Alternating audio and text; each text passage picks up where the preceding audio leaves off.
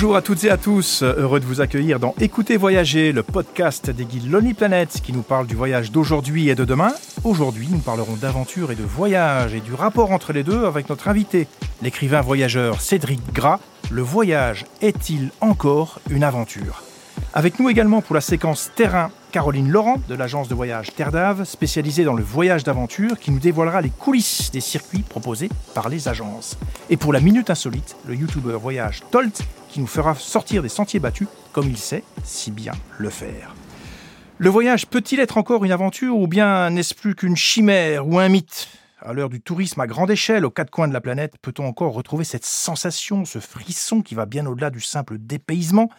Ou bien sommes-nous déjà nés trop tard, condamnés à suivre les traces des grands explorateurs et exploratrices de légende, empêtrés dans la pollution des mythes, comme vous l'écrivez si bien, Cédric Gras, dans votre ouvrage Saison du voyage Dans ce 21e siècle déjà bien entamé, quel sens revêt le voyage d'aventure? Avec nous pour en parler, Cédric Gras. Cédric, bonjour. Bonjour, bonjour. Cédric, vous alignez un impressionnant CV de voyageur. Alors vous êtes géographe de formation et vous avez dirigé différentes alliances françaises dans des villes très peu connues, dans les pays de l'Est, Donetsk en Ukraine, Homs en Sibérie, et vous êtes passionné par l'Eurasie, notamment la Russie, dont vous parlez la langue, et vous êtes un fan des espaces montagnards. Vous êtes également écrivain, vous avez signé Alpiniste de Staline, paru chez Stock en 2020, qui vous a valu le prestigieux prix Albert Londres, et auparavant Saison du voyage, également chez Stock en 2018, un ouvrage consacré à l'aventure et à la découverte. Autant dire que vous vous y connaissez en matière de dépaysement et d'aventure. Alors Cédric, la première question que je voudrais vous poser avant d'entrer dans le vif du sujet, c'est pourquoi avez-vous commencé à voyager Alors ça, je crois que la réponse est assez simple, euh, par curiosité. Moi, je suis quelqu'un euh, qui suis euh, curieux de tout. Voyager, après tout, ce n'est qu'aller découvrir d'autres cultures, d'autres paysages, aller voir ce qu'il y a derrière les montagnes, derrière nos frontières. Alors moi, j'avais pas de, destination euh, rêvée, privilégiée. J'étais prêt à aller à peu près partout. À l'époque, aujourd'hui c'est un petit peu différent, mais le moteur c'était la curiosité. Voilà. Et puis peut-être aussi il y a quand même un terreau qui est l'ennui. J'étais un peu las ici, j'avais besoin de voir plus grand, et donc l'ennui plus la curiosité, ça donne le voyage. Quand j'avais 16 ans, euh, l'époque où j'ai commencé à voyager, j'étais prêt à, peu près à, tout. J'avais pas une culture suffisante pour m'être forgé un imaginaire, euh, pour avoir des représentations mentales solides sur telle ou telle destination qui m'aurait qui aurait suscité plus de tropisme que, d'autres. Et, donc, euh, finalement, le fait que j'ai terminé, j'ai passé beaucoup d'années dans les, pays russophones, c'est un hasard de la vie. J'aurais très bien pu euh, vivre la même vie dans un autre décor en fait. J'aurais pu faire ça en Afrique, j'aurais pu faire ça en Australie, j'en suis à peu près certain. Ce n'est pas forcément les paysages qui vous ont déclenché cette envie de voyage, cette envie d'aventure et d'évasion euh, Beaucoup de choses. Euh, quand on est jeune, enfin en tout cas dans mon cas, il y avait l'effort. L'aventure, c'était l'effort. Alors c'était aller traverser un désert, c'était traverser la taïga, c'était grimper des montagnes. Il y avait cette dimension exploratoire, cette espèce de, de sport plus la découverte du monde. Ça, c'était très, très, très présent. Je concevais à peu près tous mes voyages comme des sortes d'expéditions. Enfin, j'allais chercher l'aventure, vraiment. Quelque chose qui soit physiquement éprouvant. Et j'étais pas encore dans quelque chose qui soit euh, satisfaisant intellectuellement, bien que ça commençait à pointer. Il y, a des, y a des étapes. On, ne voyage pas pareil à, n'importe quel âge de la vie. On voyage pas pareil à 30 ans qu'à 20 ans. Et j'imagine que plus ça ira et, plus je redécouvrirai d'autres formes d'aventure. Alors, Cédric, vous avez écrit que votre génération, elle naît trop tard, qu'elle n'avait aucune chance, qu'elle est arrivée après les réjouissances, dans les débris de bouteilles et les gueules de bois sur les décombres des fêtes. Est-ce que vous pensez être un voyageur nostalgique, justement? Non, moi je suis quelqu'un de nostalgique de manière générale, mais en tant que voyageur, au contraire, je m'érige contre ce culte du voyage tel que l'ont connu nos aînés. Il faut cesser de penser qu'on va faire les mêmes voyages que ceux qu'on a lus, euh, que ceux qu'on a, a écoutés, que Nicolas Bouvier, que Ella Maillard, que, que tous ceux qu'on admire évidemment. Mais leur monde était un monde différent, était un monde beaucoup plus euh, vierge à bien des égards, euh, moins peuplé. Il y avait énormément d'endroits sur Terre qui étaient encore tout à fait inconnus des Occidentaux, parce qu'il ne faut pas oublier que localement, les Autochtones en avaient une connaissance plus ou moins parfaite. Alors voilà, nous, nous avons un, monde qui est différent. Et ça, il faut l'accepter. Alors évidemment, c'est peut-être un monde moins séduisant, ça, ça c'est sûr. Euh, il connaît euh, tout un nombre de, défis et, d'enjeux qui n'existaient pas avant. Alors le voyage est peut-être un peu moins insouciant, c'est ça que j'essaie d'expliquer. Mais ma formation de géographe m'a appris à regarder euh, ce monde-là de manière très actuelle en fait. Et même si esthétiquement il est un petit peu parfois plus fade, plus laid, j'en sais rien, il n'en est pas moins intéressant. Mais je crois oui qu'on ne peut plus voyager tout à fait comme l'ont fait nos pères, c'est-à-dire dans une ivresse de la route. Voilà. Aujourd'hui, il y a quand même un monde euh, qui est euh, parfois au bord du gouffre. Voilà, je voudrais parler d'écologie peut-être. Je crois vraiment qu'il faut accepter son monde et voyager dans le 21e siècle. En fait, l'exploration, qu'est-ce que c'est? C'est pas quelque chose qu'on a fait, je sais pas moi, à l'époque des grandes découvertes et qui serait figé. Non, euh, l'exploration, elle est toujours à, recommencer. Le monde change à une vitesse incroyable. Donc, les voyageurs d'aujourd'hui, les jeunes d'aujourd'hui, ont pour mission de réactualiser en fait la connaissance qu'on a du monde et sa représentation, parce qu'elle est toujours un petit peu datée, en fait, la représentation qu'on a du monde. Euh, elle a toujours 20, 30 ans de retard, et malgré euh, l'incroyable immédiateté de, de l'information aujourd'hui, donc réexplorer son monde, ça, c'est important. Et c'est ça le sens du voyage aujourd'hui. Et en quoi, justement, votre formation d'universitaire géographe vous a-t-elle euh, influencé dans votre façon de voir le voyage et peut-être même dans cette nostalgie, sait-on jamais? Moi, je me souviens à l'université, euh, on nous faisait faire des photos de géographe. Qu'est-ce que c'est qu'une photo de géographe? Bah, C'est une photo assez moche, en fait. C'est une photo où on n'essaye pas euh, de cadrer, de zoomer en faisant abstraction des choses qui ne nous plaisent pas. On n'est pas en train de, de river son œil sur, sur quelque chose d'un petit peu... On essaye de photographier ce que l'œil voit avec tous ces éléments moderne, contemporain, peut-être. Sans euh, chercher à le rendre beau ou, euh, attirant, d'accord. Donc il y a un côté très factuel quand on est géographe. C'est ça, c'est regarder le monde en face, en fait, tel qu'il est. Alors le voyage d'aventure, ça peut se vivre euh, en solo et être organisé par soi-même, mais on peut aussi faire appel à des spécialistes du voyage d'aventure qui proposent à leurs clients des itinéraires sur mesure ou préparés. Alors on écoute Caroline Laurent, responsable d'équipe sur l'Europe et sur la marque GNGL au sein de l'agence Terdav. C'est notre séquence terrain.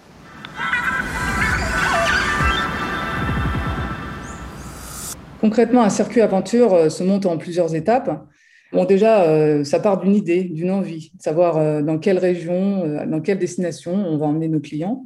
Bien sûr, après, il faut réfléchir quand même aux moyens d'accès, comment on va s'y rendre, par quel moyen de transport. Et puis, bien sûr, après, il faut réfléchir à un itinéraire. Quelle randonnée on va faire tel jour, comment on va s'y déplacer, comment on va démarrer. Et puis, euh, encore une fois, euh, on s'appuie aussi sur euh, nos partenaires locaux et aussi on se rend sur place, bien sûr, sur le terrain pour aller vérifier la faisabilité de ce voyage, avec notamment aussi l'expertise de nos guides qui va nous aider à valider les niveaux de rando également, dénicher aussi ces bonnes adresses, c'est-à-dire les lieux d'hébergement qui correspondent à nos voyages d'aventure, c'est-à-dire des hébergements de petite capacité. On privilégie vraiment ces hébergements-là authentique, où la rencontre avec la population locale est favorisée. Tout cela, c'est un équilibre entre niveau de prestation et prix attendu par nos clients. Euh, bien sûr qu'il existe des endroits rares. Il en existe encore euh, beaucoup. On cherche une randonnée alternative et on se retrouve euh, vraiment complètement isolé, où on déniche un, nouveau lieu de bivouac, par exemple. On peut aussi imaginer qu'un endroit rare, ça pourrait être un lieu touristique, mais qu'on visite à des horaires décalés. En Écosse, par exemple, le fameux euh, château Elean euh, Donan Castle, qui est très connu et très photogénique. Mais c'est vrai que si on y va à des horaires un peu, un peu différents par rapport à l'ensemble des touristes, euh, ça nous donne un cachet particulier. Alors, par définition, l'aventure reste surprenante. Hein. C'est vrai que chez Terre d'Aventure, on est sur des voyages en petits groupes, en immersion, qui sont propices à vivre de belles aventures. Nous sommes dans des voyages organisés où la sécurité est primordiale et on s'appuie pour ça sur nos guides euh, très compétents. Dans un certain nombre de cas, nos voyages sont dans des zones isolées ou même en altitude.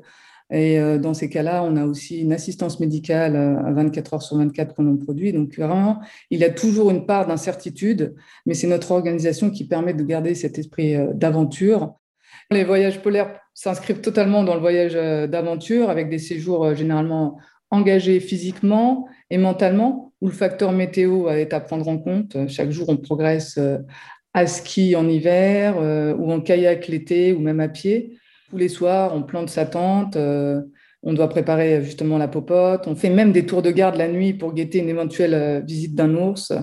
Bon, bien sûr, sous contrôle du guide, hein, mais bref, c'est un bon cocktail pour vivre une aventure qui marque à vie les gens qui ont la joie d'y goûter.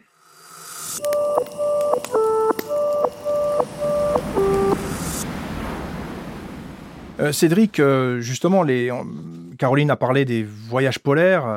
Est-ce que c'est l'aventure ultime pour vous? Il y a en ce moment une sorte de, tropisme polaire sur la planète.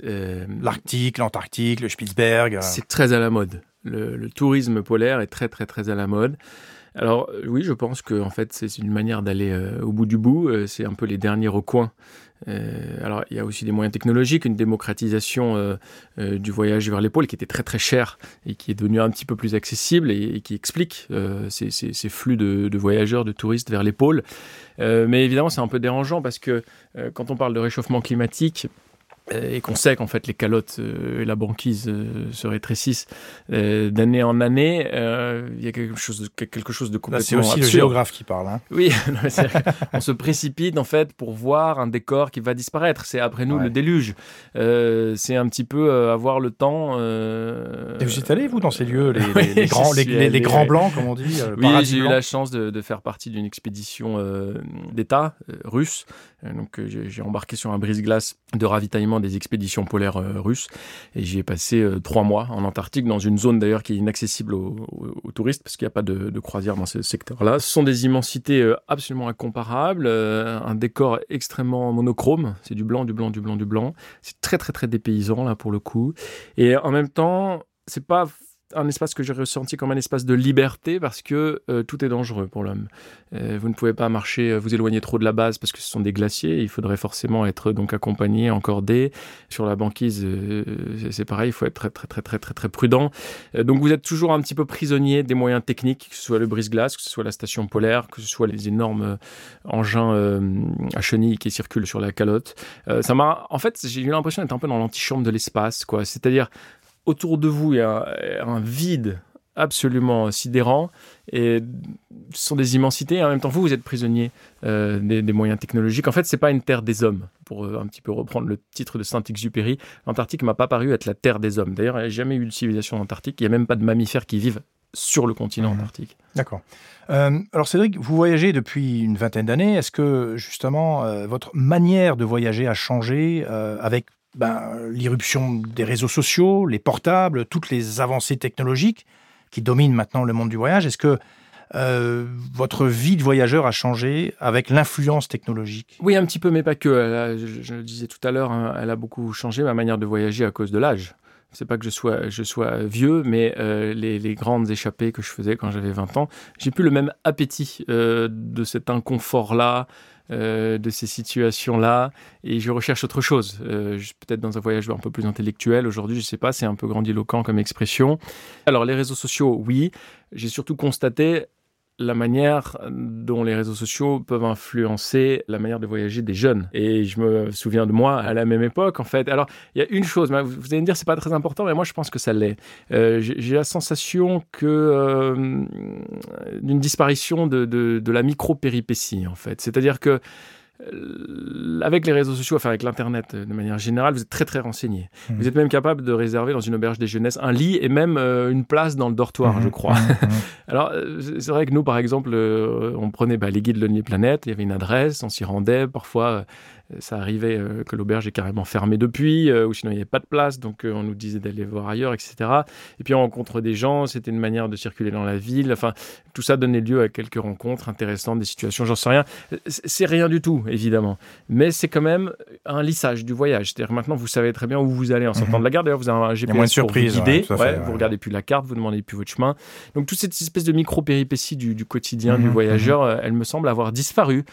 J'ai du mal à en mesurer l'impact, mais ça, c'est un changement qui me paraît très important. Et vers quoi ça peut évoluer, justement, si on fait un petit peu de, prospective Si on se projette dans l'avenir, euh, finalement, dans 10 ou 15 ans ou 20 ans, comment sera le voyage à votre, Un voyage sans aventure. Hein ah oui, un voyage ça, ça pourrait donner un voyage sans aventure, finalement. Mhm. Parce que tout est organisé. Vous avez beaucoup plus de facilité d'organisation avec, euh, avec l'Internet. Vous êtes capable maintenant de contacter à peu près euh, tout à l'avance. Et puis, de, réserver même, je sais pas moi, des, des, entrées dans, je ne sais tel parc, quel parc parc national à des, à des horaires Mmh, précis. mmh. Enfin, c'est absolument incroyable. Et quelque part, c'est fantastique parce que c'est vrai que ça permet de gérer les flux aussi.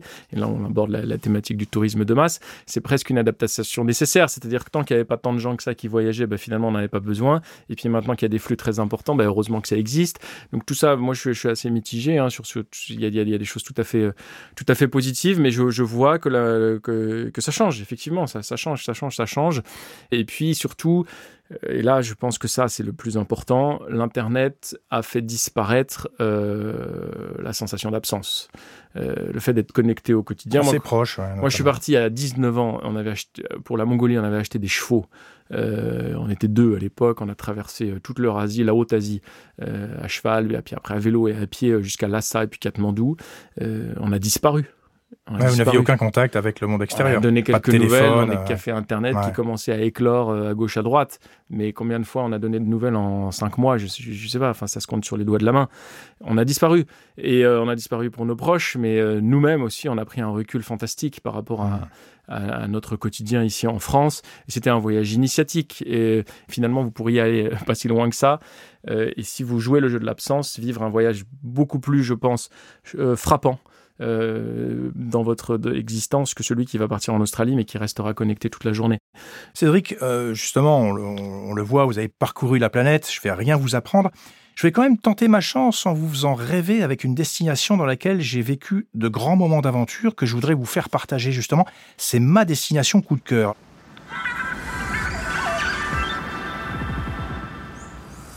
Alors cette destination, c'est l'île de Fatu Hiva aux Marquises. Alors s'y rendre a déjà toute une aventure, 23 heures d'avion jusqu'à Tahiti, encore trois autres heures d'avion entre Tahiti et Ivaoa, l'île équipée d'un aérodrome la plus proche de Fatu Hiva, et c'est pas encore fini.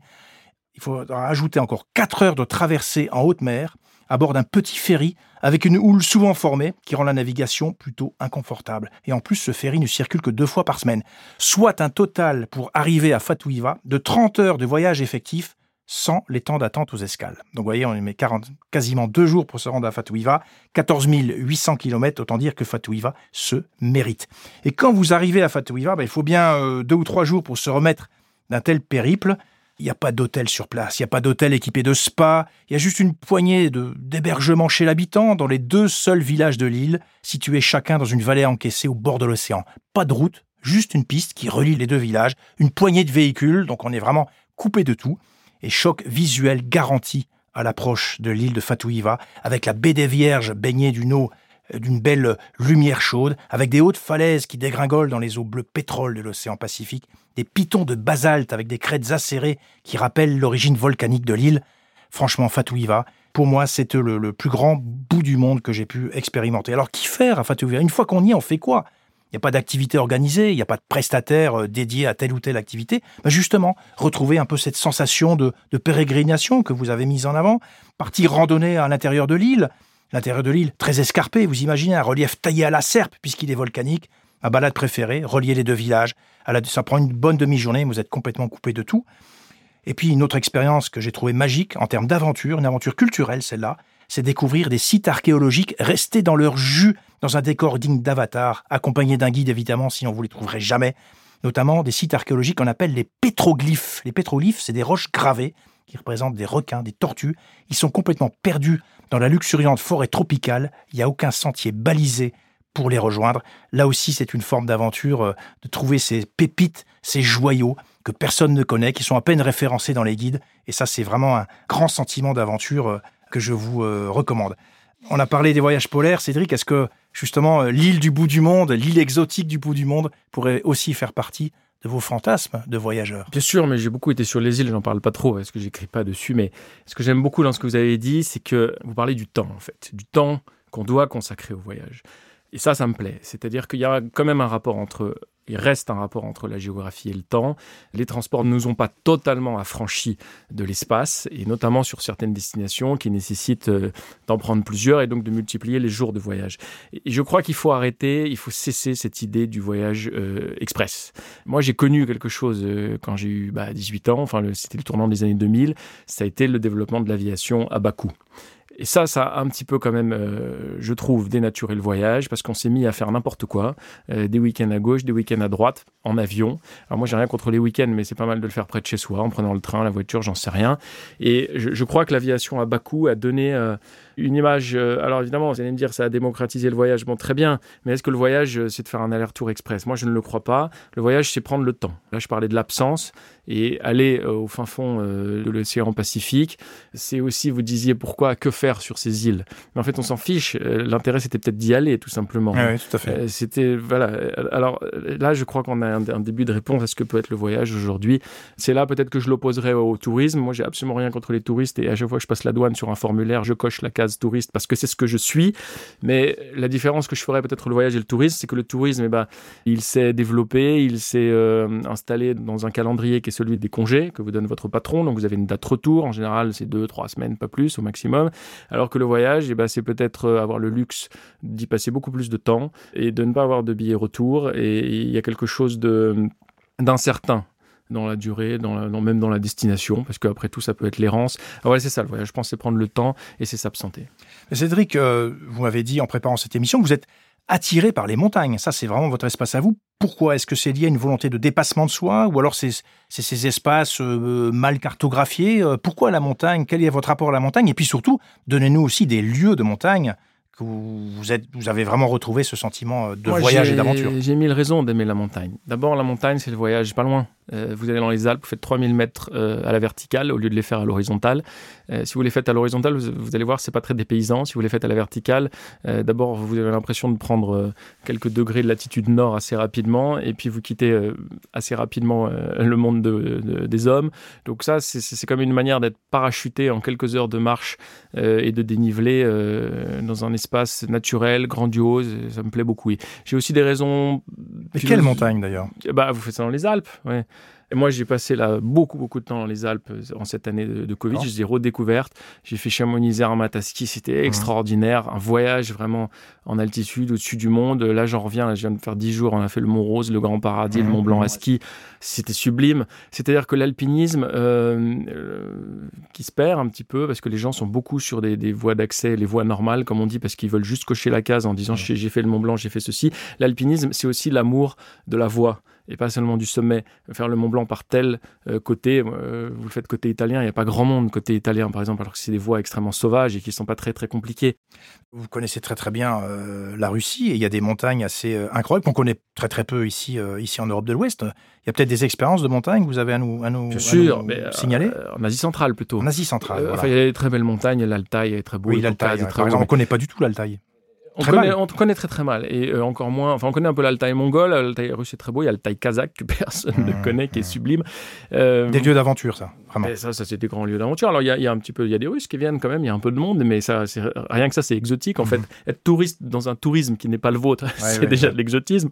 Alors après, dans les montagnes, bah, vous avez le Kyrgyzstan, le, Tadjikistan, qui, en fait, c'est un espèce de, de, Tibet. Alors euh, plutôt de culture mahométane, mais les, les paysages sont ceux du Tibet, avec une culture nomade euh, extrêmement, extrêmement belle. Enfin, il y a beaucoup de gens maintenant qui vont au Kyrgyzstan, ça commence à, être à la mode, et en même temps, c'est un pays qui est comme la Mongolie, a des immensités telles qu'il est capable d'absorber mmh. euh, beaucoup, beaucoup de, de baroudeurs. Donc ça, ça, ça c'est je fais une comparaison avec le Tibet parce que ce sont des plateaux euh, très très hauts avec euh, des sommets alors qui n'atteignent pas les 8000 mètres mais euh, qui ont à peu près la, même beauté et c'est des montagnes injustement méconnues. Enfin, le, Pamir, vous, pouvez, vous pouvez vous perdre des mois et des mois dans le Pamir. C'est un, voyage qui n'est pas moins beau que l'Himalaya ou le Népal sur, sur les treks duquel tout le monde se presse. Alors après, moi, dans les montagnes, je trouve quelque chose qui est presque d'ordre philosophique, mystique. C'est que on fait rêver les gens dans le voyage euh, en parlant des bouts du monde. Voilà.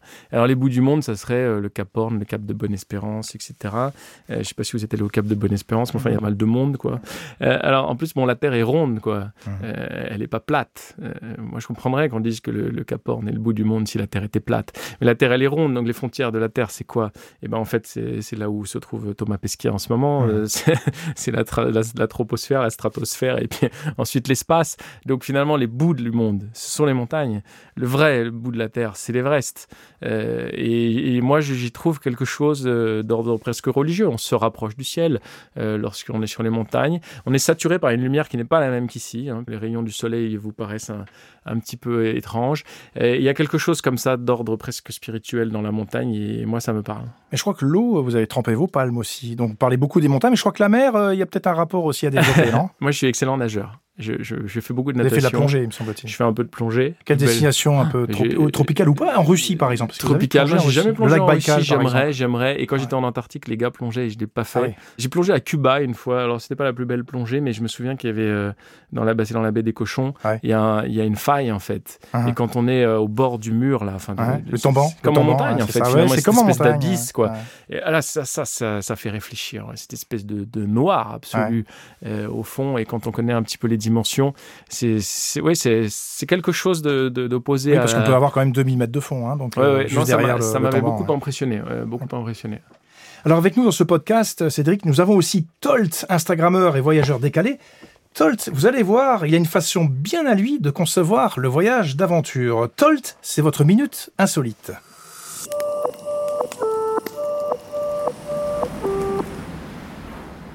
Avant de se demander si le voyage est encore une aventure, ça me semble important de bien définir ce qu'est une aventure justement.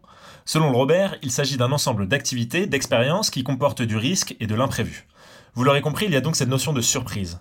Et ça, le journaliste et voyageur Joël Henry n'a pas manqué de l'inclure dans son extraordinaire laboratoire du tourisme expérimental que vous pouvez retrouver sur le site latourex.org. L'idée, se créer une contrainte arbitraire pour faire de son voyage une aventure pleine de surprises. Commençons par un exemple simple, le free tourism, qui est un voyage complètement improvisé où toutes les décisions sont prises sur l'instant de façon intuitive. Je peux également vous parler de l'enfantourisme qui consiste à s'en remettre uniquement aux décisions de ses enfants, de quoi vraiment être certain de passer des journées pleines de surprises. Bon allez, un petit dernier pour la route parce que je l'aime beaucoup, l'érotourisme.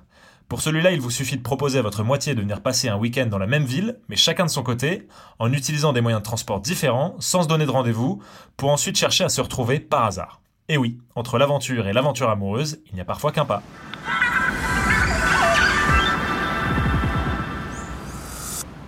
Cédric, l'érotourisme, euh, fallait y penser quand même. Hein Le voyage, l'aventure amoureuse. c'est amusant, mais je, ça, me déroute un petit peu qu'on en soit à chercher des raisons de voyager et à créer artificiellement des aventures. Je crois que le monde suffit à lui-même, il est suffisamment passionnant pour tout simplement ouvrir les yeux et écouter. Quoi. Alors comment peut-on justement, selon vous, découvrir le monde au XXIe siècle en sortant des sentiers battus? Est-ce qu'on peut encore le faire? Et ah, j'allais dire, quels conseils vous donneriez aux jeunes euh, qui veulent euh, suivre vos traces? Euh, Moi, j'ai envie de leur dire d'éviter les immanquables. Mais en fait, c'est compliqué parce que quand on est à côté d'un immanquable, on a forcément envie d'aller le voir. Et c'est tout à fait naturel quitte à être déçu en général par la foule. C'est-à-dire qu'il y a une grande différence entre voir un spectacle, que ce soit la nature ou un grand monument, monument seul et entouré de, 100 ou 150 personnes. Pourtant, finalement, ça devrait rien changer. On, a le même euh, spectacle, mais finalement, le bruit, l'atmosphère, et puis quelque chose d'assez irrationnel, d'être seul ou pas, euh, ça change énormément les choses. Donc, euh, il faut parfois, en fait, se faire violence et, et rater les immanquables pas faire la photo là qu'on doit mettre sur Instagram après. Euh, je crois que éviter les, les, sentiers battus, c'est très très très très simple parce qu'en fait les sentiers sont très très très battus. Donc euh, faire un pas de côté, il n'y a rien de plus aisé, mais c'est fou à quel point on est attiré par les hauts lieux. Il y aurait des endroits éventuellement euh, par lesquels commencer un petit peu son initiation à l'aventure, des bah, destinations. Oui, il y a des pays entiers en fait. Mais moi c'est ce que j'ai fait. Par exemple, par exemple. Bah, la Russie, l'Eurasie. Moi j'appelle ça l'Eurasie tous les pays en ce temps, ah. l'Asie centrale de manière générale, la Russie évidemment, c'est gigantesque. Euh, en Russie, une région en particulier qui peut vraiment symboliser. Moi, je pense, je pense au Kamchatka, par exemple, ça me fait rêver. Bah, surtout pas. Ah, c'est là où tout le monde va. en gros, en ah, vous m'avez cassé mon délire là. enfin, surtout pas. Non, c'est magnifique. J'y étais là encore à l'automne dernier. D'accord. Pour un, pour un repérage de film, mais euh, justement, on a eu une discussion avec le réalisateur parce que moi, euh, qui ai écrit le scénario, je, je, je, lui disais, mais bon, le Kamchatka là pour le coup, c'est il y a a pas beaucoup de régions touristiques comme en Russie. Donc, le Kamchatka en fait partie. Et moi, j'imaginais bien euh, qu'on allait tourner ailleurs. Et puis lui, bon, évidemment, il est attiré par euh, ce spectacle unique qu'est le, le, Kamchatka. Euh, et moi qui connais, c'est vrai, un petit peu mieux la Russie, je, me contente de beauté un petit peu plus commune, mais justement seul. Et j'aime beaucoup la, Sibérie qu'on appelle transbaïkalienne, mhm. c'est-à-dire après le Baïkal. Omsk, c'est Omsk, c'est avant, c'est la Sibérie centre-occidentale. Mais toute la région entre le Baïkal et le Kamtchatka, qu'on appelle l'extrême-orient russe, mhm, mhm. ça, c'est une région d'aventure extraordinaire, mais il faut beaucoup de temps. D'accord, voilà, j'en prends, prends bonne note. Hein. ça pourrait euh, m'inspirer pour un prochain voyage. Alors, Cédric, euh, pour finir, avant de nous séparer, cinq questions pour la route.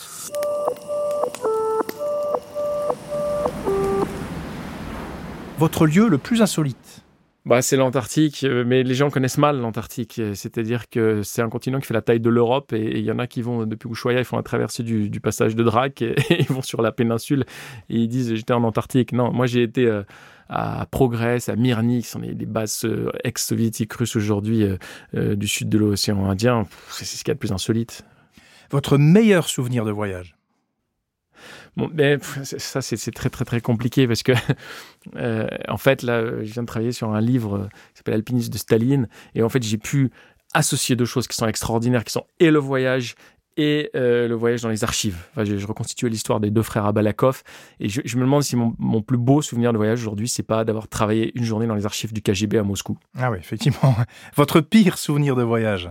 Peut-être les archives du KGB aussi d'ailleurs. Non, pas du tout. Mais moi j'ai eu beaucoup de chance. Il m'est jamais trop rien arrivé. J'ai eu une ophtalmie des neiges assez sévère un jour, très isolé au Tibet, mhm. et puis on n'avait plus rien à manger. Mais bon, on s'en est, on s'en est sorti. Ça m'a pas trop marqué, quoi. Une destination préférée, une destination fétiche? Je reprends ce terme d'Eurasie. Moi, j'aime plus dire ex-URSS parce que ces pays sont devenus indépendants. On va pas les appeler ex pendant des années.